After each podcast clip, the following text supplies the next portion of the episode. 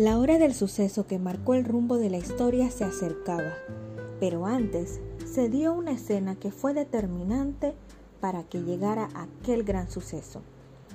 La historia se encuentra en el libro de Lucas capítulo 22 verso 39 al 46.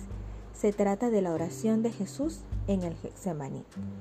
El texto nos narra un momento decisivo por la que tuvo que pasar nuestro Salvador la vida de Jesús es y siempre será nuestro mejor ejemplo y guía de una vida de devoción, amor y obediencia absoluta, pues a lo largo de todo su camino en la tierra supo enseñar no solo con palabras, sino con su vida misma.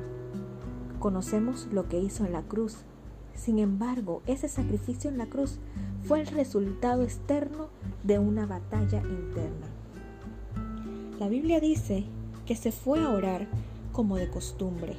Y en Marcos capítulo 14, verso 32 al 42 dice que le dijo a sus discípulos que su alma estaba muy triste hasta la muerte y les pidió que orasen con él, porque sabía el Señor que necesitarían la fortaleza adicional para enfrentar la tentación.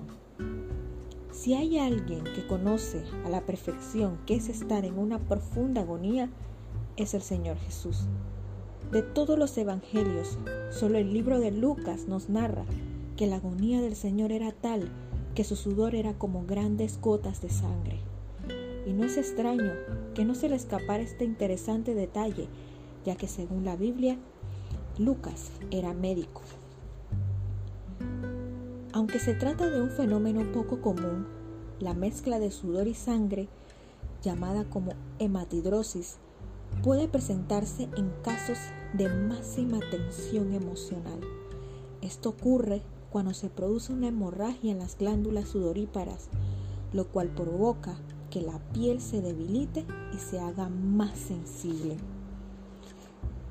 En su oración, Jesús le dice al Padre, Padre mío, o oh Abba Padre, si es posible, pasa de mí esta copa, pero que no se haga mi voluntad, sino la tuya. Y esa copa tan terrible por la que Jesús tenía que pasar representaría no solo el sufrimiento por ser crucificado, sino peor aún, por la separación total de Dios que experimentaría al morir por los pecados del mundo. En Getsemaní Jesús decidió morir a su voluntad para hacer la voluntad de su Padre. Tomó la decisión de obedecer y su obediencia hace que usted y yo hoy estemos aquí. En este día podemos acercarnos al trono de la gracia, pues alguien que nos amó más allá de su dolor, más allá de su agonía, más allá del sufrimiento, nos ha dado la libertad de tener comunión con el Padre. La obediencia es la muestra externa de nuestro amor interno por Dios. No se trata de algo que yo sienta hacer, sino de algo que decido hacer por amor. Que el Señor te bendiga.